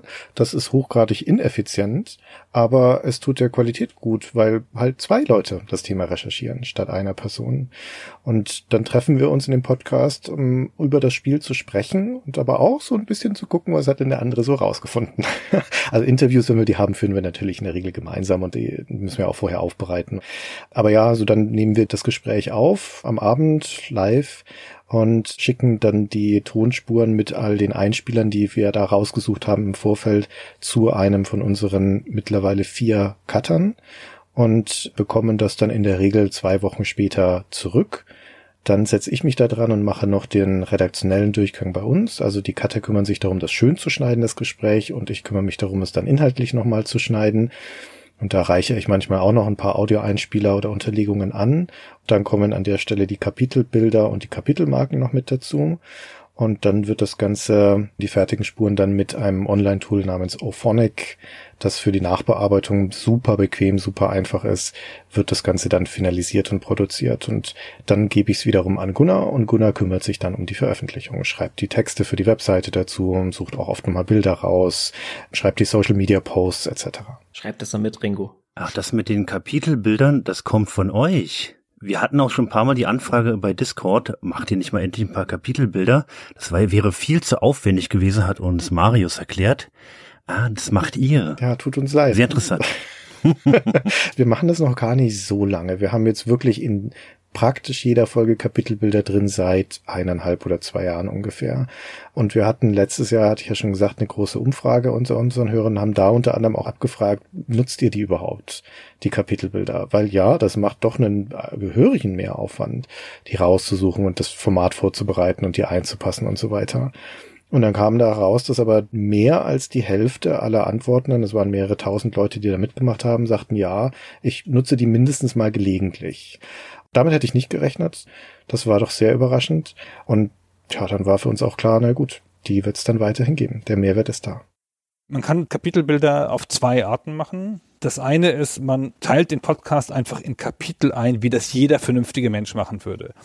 Einleitung, keine Ahnung, Gameplay-Besprechung, was weiß ich, Abschlussbesprechung, Multiplayer-Teil, sowas. Dann hast du fünf Kapitel und dann machst du da nochmal drei Bildchen zu, wie es gerade passt. Oder man macht das so, wie Christian das macht, der den Ehrgeiz hat, an Stellen, wo irgendwas erwähnt wird, diese Stellen zu illustrieren. Und das hat mehr so einen Videocharakter. ja, so Wir tasten uns als Video ran, genau. genau, das ist halt auch schon auf dem Weg zum Video, genau. Und dadurch werden es halt manchmal 40 Kapitelbilder. Und das ist dann nicht mehr so klassischen Kapitel, nachdem sich der Podcast ordnet, sondern viel stärker eine Illustration des Gesprochenen. Und das ist super aufwendig, was Christian da macht. Das hat er sich aber selber ausgesucht. ich mir eingebrockt, ja. Und ich dachte, wenn man irgendetwas erwähnt wird, wo ich als Hörer denken würde, oh, das würde ich gerne sehen, dann sollte da auch das passende Bild sein. Genauso wie ich als Hörer von Podcasts, wenn darüber gesprochen wird, wie etwas klingt, eine Stimme oder ein Ton oder sowas, dann würde ich da gerne auch den entsprechenden Einspieler hören, das entsprechende Beispiel. Und das ist etwas, was mich begeistert bis heute an eurem Projekt und eurem Podcast, dass ihr mit Sounduntermalung und Einspielern arbeitet wie kein anderer Podcast. Bei euch ist das fast schon wie ein Hörspiel, dass euer Gespräch nahtlos in die entsprechenden Passagen übergeht aus dem Spiel und dann nehmt ihr den Faden wieder auf und sprecht weiter und immer wenn ihr über irgendwelche Szenen redet, kann man sich sicher sein, kommt dann auch die entsprechende Geräuschkulisse der Einspieler und so weiter. Also das muss enorm aufwendig sein und ich frage mich schon immer, und jetzt habe ich auch die Gelegenheit, euch beide mal zu fragen, wie ihr das eigentlich macht. Vor allen Dingen, ob ihr wenn ihr aufnehmt, schon im Kopf habt, welche Einspieler ihr da machen wollt oder ob ihr sie vielleicht sogar schon vorbereitet habt. Also grundsätzlich war die Idee schon immer, das zu machen. Aber in der Intensität, Christian, warst du der Auslöser tatsächlich. Oh, wow. Okay. Echt? Ja, ja, weil eine meiner absoluten All-Time-Favorite-Folgen von euch ist die erste Folge von der zweiten Reihe, mhm. die Sherlock Holmes-Folge, wenn du dich erinnerst. Die zweite war das. War das die zweite? Aber ja, ich erinnere mich. Ja. Mhm. Und ich höre die auch jetzt noch rauf und runter, weil da so ganz viel mit Ton gearbeitet wurde, mit Melodien, die im Spiel vorkamen. Und das ist einfach ein ganz tolles Hörerlebnis. Und ich habe damals zu Stefan gesagt, ich will das auch. Wir kopieren das, ist mir egal, ob das geklaut ist, aber wir machen das auch so. Und dann kam eigentlich, dass wir auch Dialogzeilen eingebaut haben und die andere Spielgeräusche, das kam eigentlich eher so dazu. Das hat sich dann irgendwie logisch eingefügt. Und ja, aber Auslöser war ihr eigentlich dafür. Ach, das ist ja schön, das zu hören. Aber ich muss sagen, dass sich diese Intensität der Einspieler im Laufe der Zeit erhöht hat. Ich kann mich noch an eine Diskussion erinnern, Fabian, die wir vor der Aufnahme der Blair Witch Staffel hatten. Ja. Wo wir gesagt haben, ey komm, wir müssen nicht jeden Satz, jedes Gespräch einbinden. Wir erzählen einfach drüber. Aber da war ich dagegen, dass wir nur erzählen. Ich wollte die ganzen Sounddateien drinne haben. Und ihr habt das ein bisschen kritisch gesehen, aber irgendwie haben wir es dann doch gemacht, ja? ja, wir haben uns dann irgendwie so aufeinander zubewegt und es ist immer noch nicht der komplette Dialog, aber irgendwie reden wir auch nicht nur drüber. Es ist irgendwie beides und ich habe das Gefühl, im Moment ist es gut, so wie es ist. Ja, das finde ich auch. Aber es ist tatsächlich schon sehr aufwendig. Manchmal wissen wir im Vorhinein schon, welche Parts wir haben wollen. Ringo ist immer der, der das komplette Spiel immer von vorne bis hinten mitschneidet. Also alles, was man dann im Spiel hört, das sind immer Aufnahmen von Ringo. Und manchmal wissen wir schon, dass wir dann sagen, okay, das brauchen wir auf jeden Fall. Oder da, diesen Dialog wollen wir, oder diesen Witz zum Beispiel, den wollen wir unbedingt drinne haben oder sowas. Hm. Oder eben, wenn es auch darum geht, Charaktere zu beschreiben. Also dieser unangenehme Partner bei Phantasmagoria, wie man dessen Wandel beschreibt, funktioniert eigentlich am besten, indem man ihn einfach selbst sprechen lässt. ja, so wählen wir dann immer unsere Textpassagen aus, die wir dann einspielen. Ja, ich glaube, ich übertreibe es immer sehr. Ich nehme ja wirklich fast alles auf. Ich mache einzelne Schnipsel beim Durchspielen. Also ich nehme nicht das ganze Spiel durchgängig auf, sondern mache das Spiel an, nehme die Passage auf, die ich haben will, dann speichere ich das ab und naja, fange dann immer wieder von vorne an. Das ist sehr zeitaufwendig. Ich weiß nicht, ob ich da den optimalen Prozess habe, aber naja, bisher funktioniert das eigentlich ganz gut. Also mir imponiert dieser Aufwand sehr, den ihr da betreibt. Wir wissen ja nun aus eigener Podcast-Erfahrung, wie aufwendig das wirklich ist, was ihr da macht. Und da muss man schon auch die Muße dafür haben und den Ehrgeiz dafür haben, das zu tun. Das rechne ich euch sehr hoch an, zumal die Hörerfahrung dann halt auch sehr stark davon profitiert, dass ihr das tut. Und wie muss ich mir denn eure Gespräche dann vorstellen? Habt ihr ein gemeinsames Dokument oder habt ihr ein Skript oder ist das immer noch ein spontanes Gespräch? Naja, jeder spielte das Spiel für sich durch. Jeder macht sich seine eigenen Notizen. Aber derjenige, der das Spiel ausgewählt hat, so wie ich jetzt bei Jack Orlando, Asche auf mein Haupt, der macht, der macht ein komplettes Skript beziehungsweise muss definitiv durch das Spiel durchführen können und ich übertreib's da immer ein bisschen. Ich habe so meine Probleme, frei zu sprechen, ohne mich viel zu verhaspeln und lese eigentlich fast alles, was ich im Podcast sage, ab. Okay, merkt man nicht. Nee, merkt man vielleicht nicht, aber ja, ist im Hintergrund dann doch so. Fabian, wie sehr hast du Ringo für die Auswahl von Jack Orlando? Ach, es geht. Ähm, es geht. Nicht es mehr geht. als sonst. Ich, Nicht mehr. ich glaube, wir schummeln uns dann immer gegenseitig so faule Eier unter. Ich glaube, dass Ringo, was war's, King's Quest, wo ich ausgesetzt habe? Quest for Glory. Genau, ich glaube, das war auch nicht Ringos Spiel der Wahl, das hatte dann Marius zu verantworten. Das ist eben das Gute daran, dass wir uns da tatsächlich abwechseln und da kommt jeder mal dran. Na gut, aber ich muss sagen, Last Express war auch nicht das Spiel meiner Wahl. Ich glaube, das war eine Patreon-Auswahl. Mhm. Aber was war das nicht für ein großartiges Spiel? Was für eine tolle Geschichte und so extrem passend für unser Format. Das war auch eine sehr schöne Staffel. Das hat mir viel Spaß gemacht, auch die zu schneiden, aber war eben wieder extrem aufwendig. Gerade durch das Hin- und Herspulen musste ich ja das Spiel immer wieder hin und her spulen, um mir alle Sounddateien rausklauen zu können. Boah, Wahnsinn. Also Respekt, dass ihr das macht. Das war, muss ich sagen, bei Gothic ganz anders. Da hatte man alle Sounddateien separat und ganz großartig äh, kategorisiert in den Spieldateien drin. Richtig, ja. Die konnte ich direkt dort rausklauen. Das war ein schönes Arbeiten, muss ich sagen.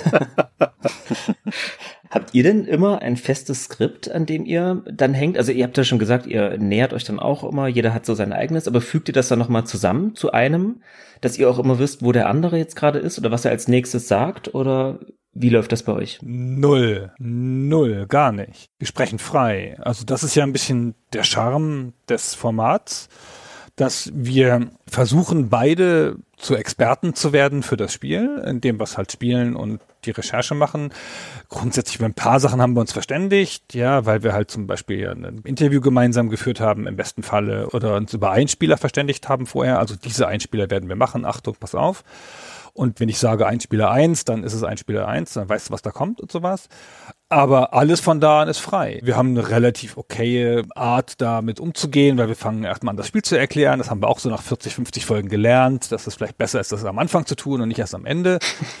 Und von da aus führen sich dann so logische Sachen weiter, bis wir dann zur Entstehungsgeschichte kommen. Und manchmal ist die Entstehungsgeschichte, wie bei der Barbarian-Folge, mehr im Vordergrund, weil es da nicht so viel Gameplay gibt. Dann machen wir eher das und so. Aber das entsteht alles im Fluss. Und es wird immer stark informiert dadurch, was der jeweilige für Schwerpunkte gesetzt hat.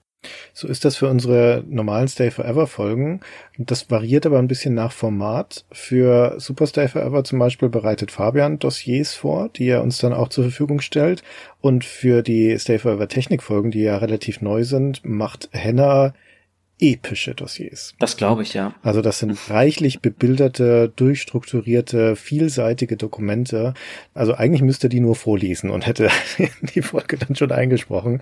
Und da orientieren wir uns dann daran.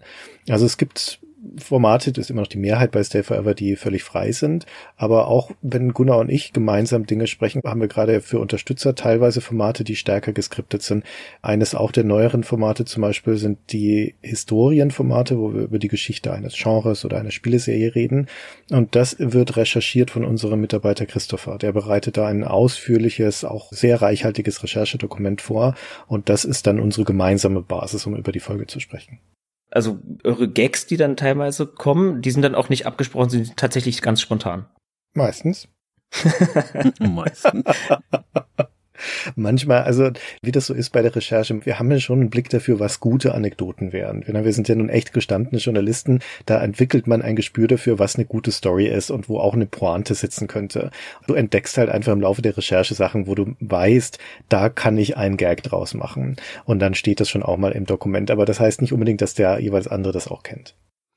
Also mich würde eine Sache interessieren. Wir haben ja eine recht bescheidene Maschinerie bei uns im Hintergrund bei der Produktion, an sich nur uns. Aber wenn ihr das so erzählt von Henna, von Fabian, von euren Cuttern, wie groß ist eigentlich das Team, das hinter euch steht in der Postproduktion oder eben auch bei den Aufnahmen mit dabei ist? Eben diese ganzen kleinen Zahnrädchen. Wie viel ist denn da? Da hätte ich gern mal einen Eindruck von. Nach dem jetzigen Stand sind wir zwölf Leute. Ah, okay. Aber man muss bedenken, also keiner von denen ist fest angestellt. Es sind alles Freelancer und die Rollen sind sehr unterschiedlich groß. Fabian ist logischerweise sehr nah dran, nimmt auch viel inhaltlich Einfluss, ist in unsere Entscheidungsfindung auch bei neuen Formaten durchaus mal mit eingebunden. Der hat sein Format, das er eigenständig betreut und dann halt noch ein paar Seitenformate, mit denen er ja mitmacht. Und Hannah ist dann die nächste Stufe, der ist nicht so lange dabei und sein Format kommt nicht so häufig, weil es auch intensiver ist und schwerer zu machen. Aber der hat auch sein Format, das hat er im Griff. Wir sprechen natürlich gemeinsam über die Themen und dann läuft das da rein. Und dann haben wir dieses Team von Cuttern, das sind momentan vier, die je nachdem, wer gerade Zeit hat, einfach eine komplette Folge bekommen und die dann schneiden müssen. Wir haben gerade einen neuen dazugenommen, der ist jetzt gerade in der Testphase. Deswegen sind wir vier. Unsere normale Flughöhe ist drei. Dann gibt's noch den Paul, der schon sehr lange dabei ist, seit Folge zwölf oder so.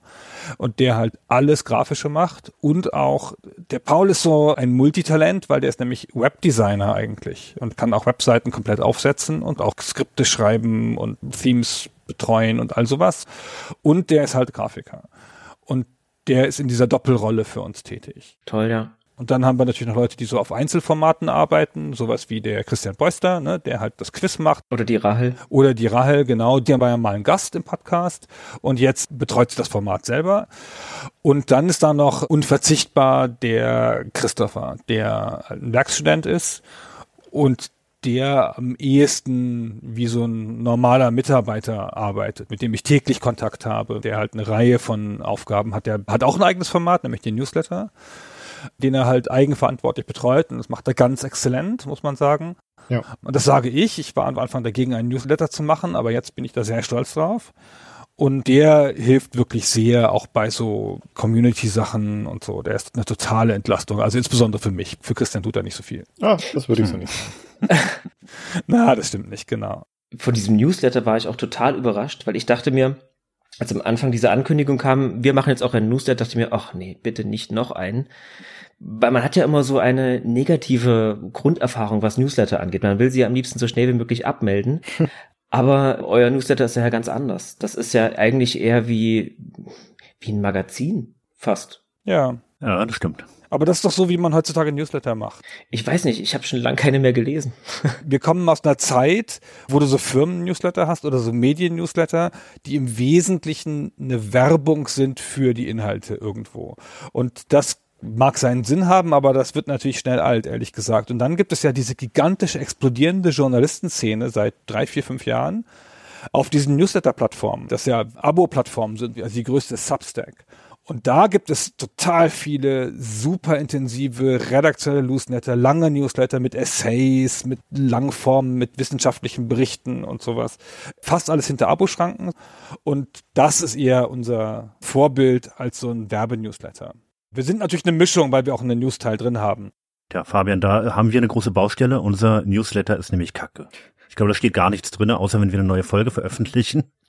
Da muss Marius sich mal drum kümmern, Marius. Marius, du hast es gehört. Mach das mal. Das hört er jetzt. so, ich möchte jetzt auch eine Frage ablesen, die eigentlich von Fabian kommt, sonst sage ich hier gar nichts Sinnvolles. Welche Technik benutzt ihr eigentlich? Welche Mikrofone zum Beispiel? Habt ihr da irgendwelche besonderen, ganz tollen? Oh, das ist eine Leidensgeschichte. Ja. Wir haben alles durchprobiert, was es so gibt, ne? Von Headsets. Also ich habe alles durchprobiert. Du machst ja seit Folge eins dasselbe quasi. Nee, das stimmt nicht. Ich hatte in den ersten paar Dutzend Folgen habe ich auch verschiedene Sachen ausprobiert, bis ich dann irgendwann für mich gelandet bin bei einem Standmikro. Also so einem Zoom ist das. Da bin ich dann durch verschiedene Modelle gegangen, aber letztendlich. Ein Rekorder ist das. Ja, genau, so, so ein Audiorekorder, richtig. Also wie ein Radiojournalisten, die O-Töne auf der Straße einfangen, zum Beispiel gehen mit so ähnlichen Dingern rum.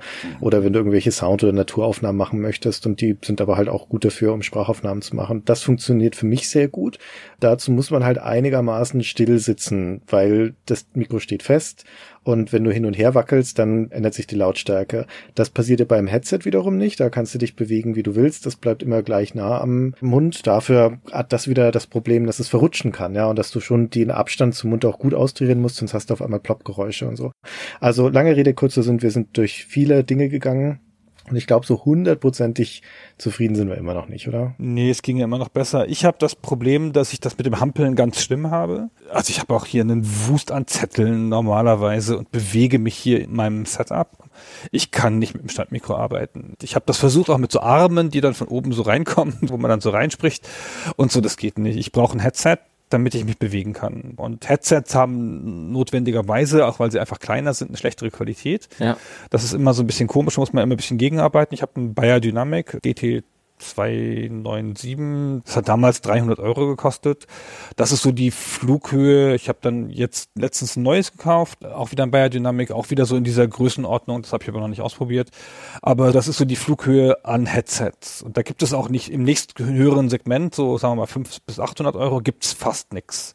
Und das ist jetzt eigentlich ein okayer Kompromiss für mich, aber eigentlich würde ich da auch gern nochmal eine höhere Stufe gehen. Und es braucht eine Phantomspeisung, also habe ich auch noch ein Interface dazwischen. Ah ja, sowas ähnliches haben wir auch. Aber Fabian, jetzt wo Gunnar gerade Headset erwähnt, haben wir nicht unsere allererste Vorstellungsfolge, beziehungsweise ich, mit einem ganz billigen Gaming-Headset aufgenommen? Mit Sicherheit. Ich glaube, so war das. Ja, ja. mit Sicherheit. Wir haben uns da auch rangetastet, ja. Das ist nicht so ungewöhnlich, glaube ich, bis man da das findet, was für einen am besten funktioniert. Aber die mussten wir nochmal aufnehmen. Das war schrecklich. Man stellt sich das, glaube ich, als Laie so einfach vor. Naja, du hast ein Mikro und du sprichst da rein, aber je mehr ich mich damit beschäftigt habe, desto größeren Respekt habe ich vor Toningenieuren.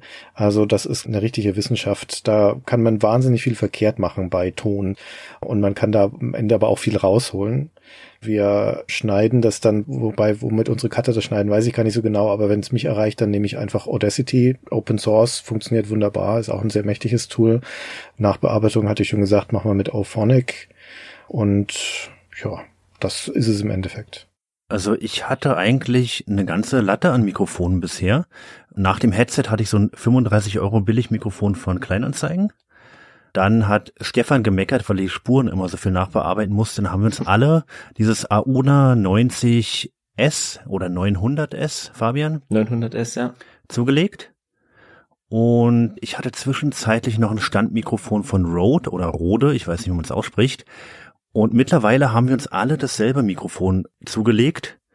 Hauptsächlich, weil wir es jetzt mittlerweile, ich bin ja mittlerweile viel auf TikTok unterwegs, 30 Sekunden Clips, um meine Aufmerksamkeitsspanne noch weiter runterzusetzen. und die ganzen Streamer dort haben dieses eine Mikrofon, dieses Shure SM7B. Und das haben wir jetzt alle zugelegt mit Soundinterface dazwischen. Ich glaube, da haben wir jeder 600 Euro auf den Tisch gelegt. Aber ich denke, weitermachen tun wir da jetzt nicht. Also noch was teureres kaufen an Equipment, das brauchen wir nicht. Ich glaube auch, ja. Ich bin mit meinem Aufnahmeequipment umgezogen.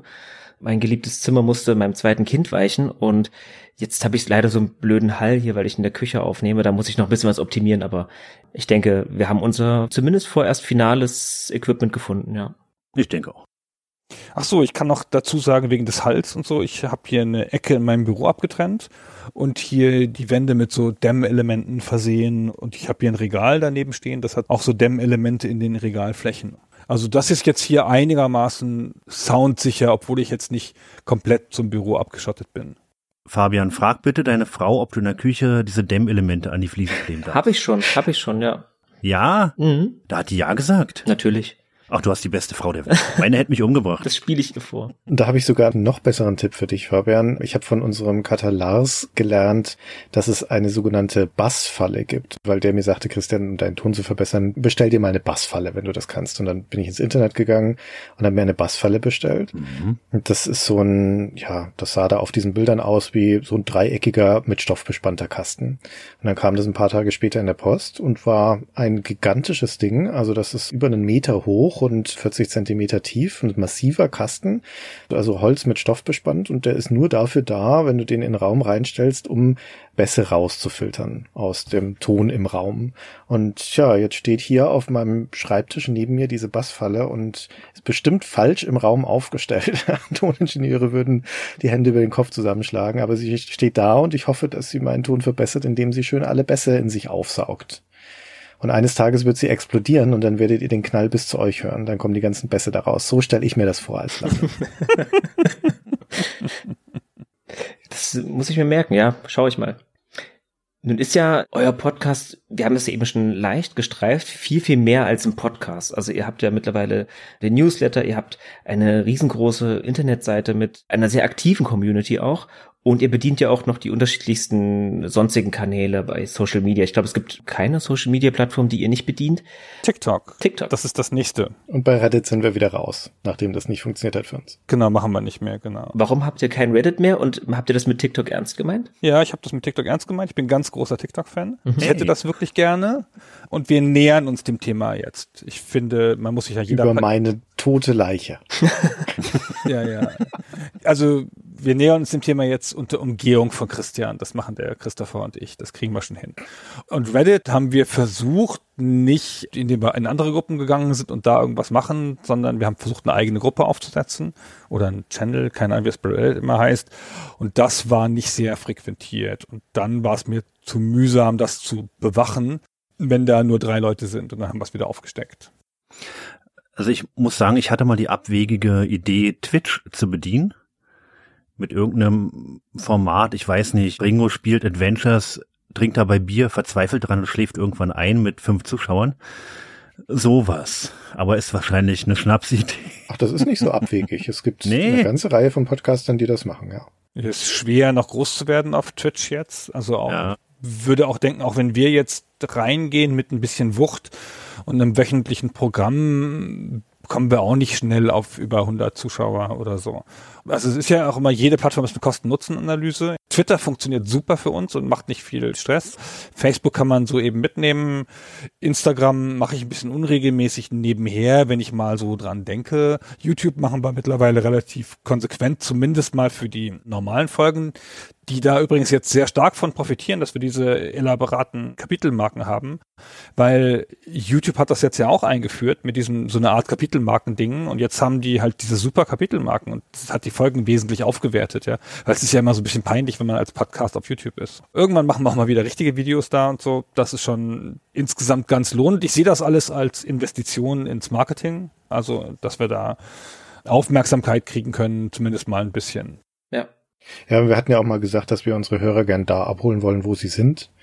Und wenn sie halt auf Insta sind, dann sollen sie auch dort interagieren können mit Stay Forever. Das hat seine Vor- und seine Nachteile. Der Nachteil ist halt, dass deine Communities zersplittern. Ja, dass du dann an so fünf, sechs, sieben, acht Orten gehen musst, um da dann so Mikrodiskussionen stattfinden. Das ist gar nicht so toll, um ehrlich zu sein. Also gerade Diskussionen, Feedback möchte man eigentlich lieber an einem Ort gebündelt haben, damit da auch eine eigene Dynamik entstehen kann, mit die Menschen auch miteinander reden können. Aber da ist eigentlich Discord immer das Mittel der Wahl. Wir empfehlen unseren Hörern und Interessierten, schaut auf Discord vorbei, da ist am meisten los. Ja, ist bei uns auch, ja. Ich habe gerade noch mal ein Forum aufgesetzt. Wow, ihr hört es hier exklusiv. Ja, also jetzt gerade, also wirklich während dieses Podcasts machen Paul und ich einen Community-Startlauf, um nochmal ein Forum zu versuchen. Das ist das letzte Mal jetzt. Wir haben es ja schon mal gemacht Mhm. und das hat nicht so gut funktioniert und ich würde es jetzt noch einmal versuchen, weil Discord ist ganz okay, aber Discord ist halt bloß ein Bruchteil der Bedürfnisse der User abgedeckt. Hm. Also nicht jeder will Discord nutzen, das hat ja auch ein bisschen schlechten Ruf in Sachen Privacy und das ist halt alles so flüchtig und so schnell und es rauscht so durch Ja, stimmt. Genau, es wäre schon irgendwie schön, wir hätten noch ein Forum, auch wenn das nicht so wahnsinnig frequentiert ist, aber wo die ganzen wichtigen Sachen angepinnt sind, wo man immer hingehen kann und wo ein bisschen was stattfindet und wo das Feedback zu den Folgen gebündelt ist. Ja. Mhm. Und wenn jetzt diese Folge rauskommt und es ist noch nicht da, dann ist es wieder eingeschlafen. dann hat es den Beta-Test nicht überstanden, aber eigentlich ist das jetzt der Plan. Ja, unser Discord ist recht klein, aber es ist eine schöne, kleine, familiäre Höreratmosphäre da drin und ist auch erst, na, ich sag mal, durchgestartet, nachdem wir es hinter der Bezahlschranke bei Patreon hervorgeholt haben. Das war wohl nicht die beste Idee, das dahinter zu verstecken. Mhm. Ja, genau das gleiche haben wir auch gemacht. Aber Stichwort Patreon und Steady, ihr seid da, da auch seit geraumer Zeit da drauf, auf diesen Unterstützerplattformen. Hm. Wie funktioniert denn das für euch? Hat sich das bewährt? Hm, jein. Also wir haben gewisse Einnahmen pro Monat. Ich glaube, ich kann das ruhig sagen, das ist ja auch öffentlich einsehbar, so um die 200 Euro nehmen wir ein. Davon haben wir auch jetzt dadurch, dass wir das jetzt schon eine ganze Weile machen, unser Equipment bezahlt. Also vielen Dank dafür, ganz ehrlich. Ja, wir hoffen natürlich damit noch größer werden zu können, gerade was die finanziellen Einnahmen angeht, denn es ist ja ein extremer Zeitaufwand. Das ist ja fast schon ein kleiner Nebenjob neben Beruf und Familie und Kindern. Ja, wir erhoffen uns noch ein bisschen mehr davon, ohne gierig klingen zu wollen. Ja, würde ich jetzt so unterschreiben, ja. Marius tritt da mal auf die Bremse und sagt, das ist ihm überhaupt nicht wichtig, er möchte das Geld nicht, er macht das nur für die Erfahrung mit uns.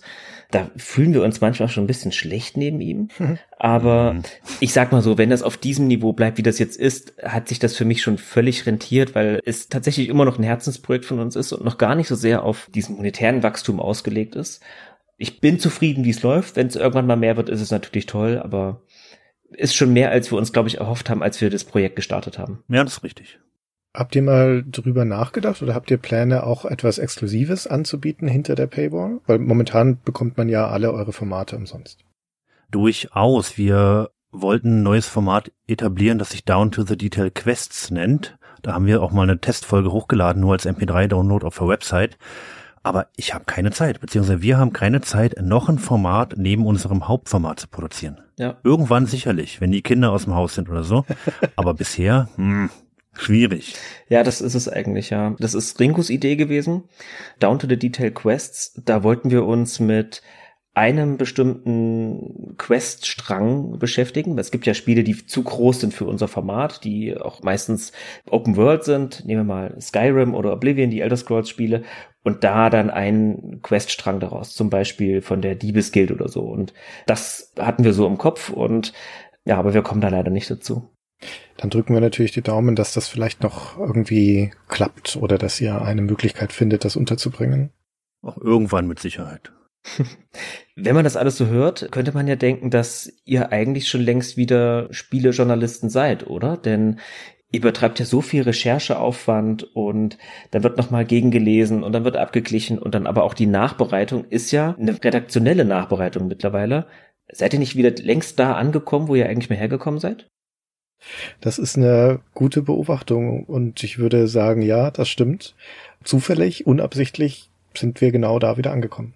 Ja, wir sind halt Journalisten. Also das sind wir auch nie nicht gewesen. Also selbst in den Zeiten, wo wir in der Spielindustrie waren, auch immer mal frei geschrieben oder so, nur in ganz geringem Umfang, aber schon auch.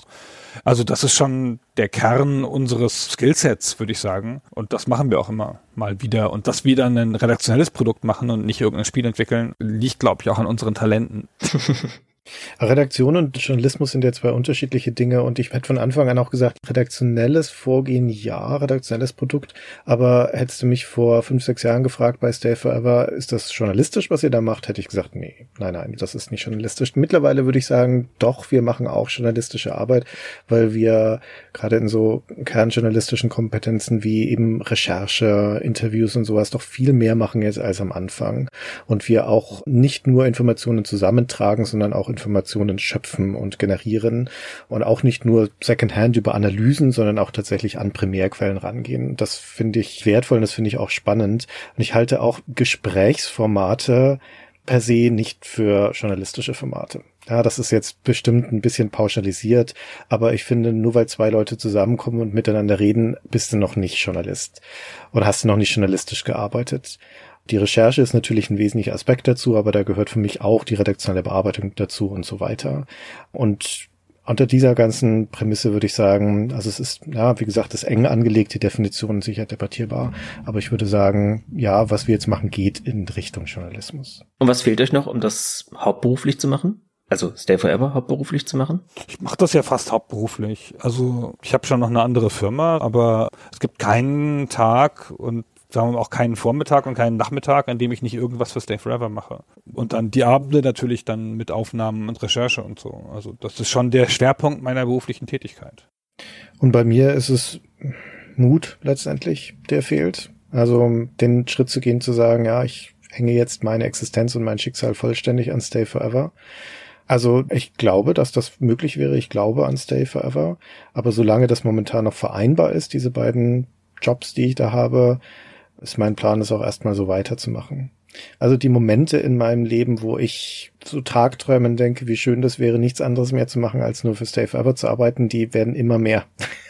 ja, das glaube ich. Ist nicht ausgeschlossen, dass irgendwann mal der Punkt erreicht ist, wo es Klick macht. Ich denke, ähnliche Tagträume haben wir auch, war Fabian. ja. So ein bisschen. dass sich das irgendwann mal so rentiert, dass wir von leben können. Bis dahin müssen wir uns weiter in der Pflege rumärgern. Aber, ah, das halten wir aus. Aber wie sind denn eure Pläne für Stay Forever? Angenommen, wir hätten jetzt eine Glaskugel und wir könnten mal so die kommenden Jahre vorhersagen. Was habt ihr geplant? Was steht noch in der Pipeline? Planen und Wünschen sind zwei unterschiedliche Sachen. Und planen würde ich sagen nicht so viel. Abgesehen davon, dass wir eigentlich seit Ewigkeiten auf den Zettel stehen haben, wieder eine Tour zu machen, wieder auch tatsächlich Live-Shows zu machen, vor Publikum zu spielen. Das wäre aber jetzt nichts Neues per se, sondern wir halt das wieder aufnehmen von etwas, was wir schon mal gemacht haben. Aber ansonsten, also ohne dass wir jetzt wirklich konkrete Sachen hätten, aber ich denke ja immer, dass unser Markenkern Retro-Spiele sind und da ist Retro fast der wichtigere Aspekt als Spiele.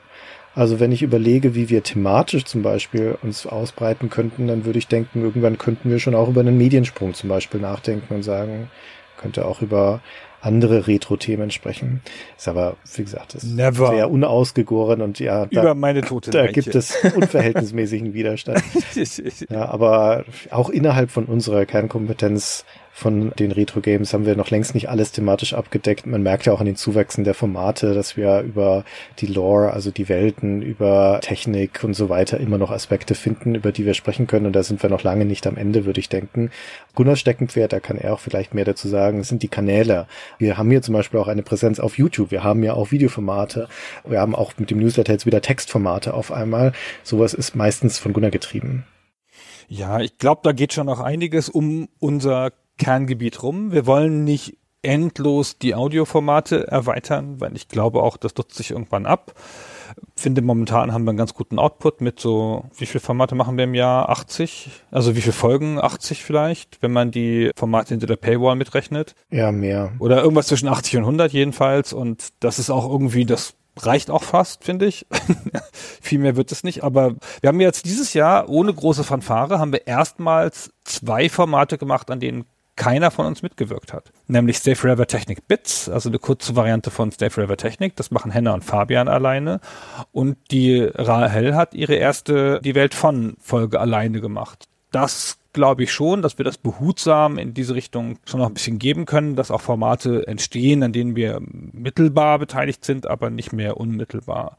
Ja. Und ich sehe auch generell noch Ausbreitung im Shop und bei dem ganzen Bereich drumherum, da geht schon noch einiges. Aber ich glaube, der logischste Weg, um irgendwas zu intensivieren, auch wenn wir mehr Zeit noch investieren würden, zum Beispiel indem Christian seinen Job aufgibt und so, dann müssten wir mehr live machen. Also regelmäßige Touren, vielleicht ein Festival, all sowas. Wir haben schon seit 2012 haben wir schon den Gedanken, dass wir mal so ein Retro Games Festival machen.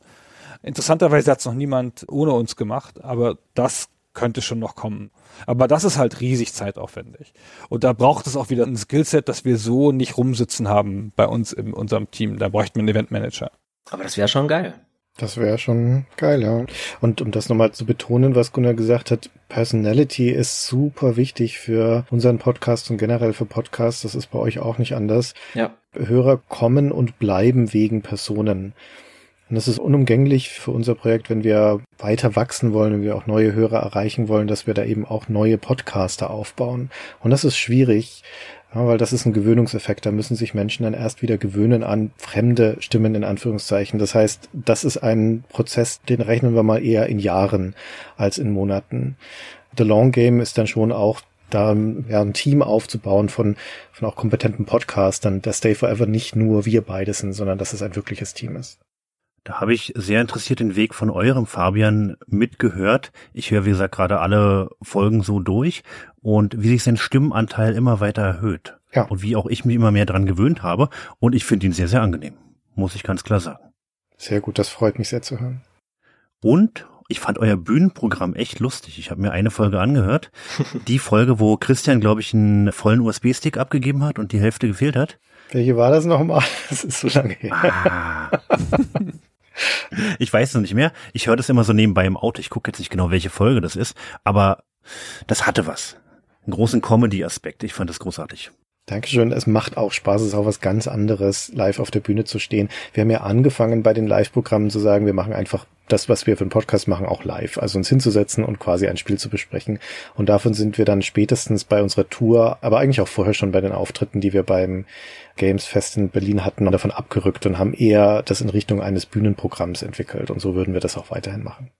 War, glaube ich, auch die bessere Entscheidung, ja. Das finde ich auch. Ja, jetzt kommen wir schon fast zum Ende. Da habe ich noch mal was Persönliches. Und zwar mit Baphomets Fluch hat eure Debütfolge ein hervorragendes Remake erhalten. Und jetzt ist es aber so, dass ausgerechnet in den ersten drei Folgen zwei meiner liebsten Spiele auf Lebzeit behandelt wurden, nämlich Deus Ex und Vampire Bloodlines. Und die stehen nun im Vergleich zu den späteren Folgen ziemlich blass in eurer Bibliothek. Wie stehen denn die Chancen, dass es weitere Remakes geben wird? Also wir speziell haben den Wunsch, mehr Remakes zu machen, Christian und ich. Wir stören uns an einer ganzen Reihe von Sachen in den Folgen. Wir würden das gern machen. Eigentlich könnten wir auch jetzt sagen, wir sind fertig und wir remaken jetzt die 50 Folgen nochmal und die 122 Folgen, die wir im Kernformat bis jetzt veröffentlicht haben, das ist halt der Kanon. Schönen Tag noch. Ciao. Das wäre uns sehr recht und das würden wir auch gerne machen. Aber als wenn wir einen Remake machen, heißt das ja, dass wir eine andere neue Folge nicht machen.